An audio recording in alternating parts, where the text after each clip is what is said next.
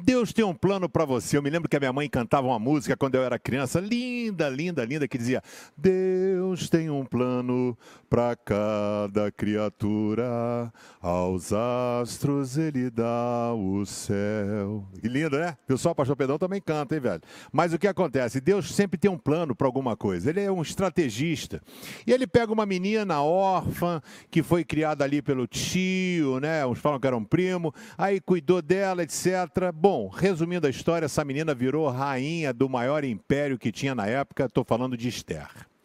E aí tentaram, de alguma forma, um cara que não gostava do povo judeu, quis exterminar os judeus, os judeus da história. E aí esse Mordecai, que era o nome dele, né, o tio de Esther, começa a conversar com ela, ela diz, mas como é que eu vou falar com o rei?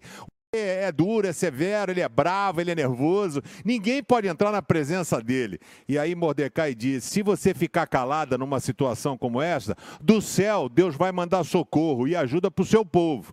E eles serão salvos, mas você não, porque você está negando fazer a sua parte.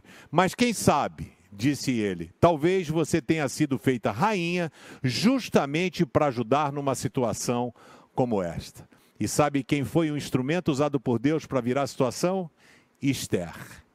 Deus quer usar a sua vida para mudar a história de várias pessoas. Basta você se posicionar, basta você confiar e você será um grande abençoador de vidas. Faça como Esther, parta para cima, resolva o problema, não fique adiando e nem fuja dele. Valeu? Se inscreve no canal, dá um joinha e compartilhe o vídeo com seus amigos.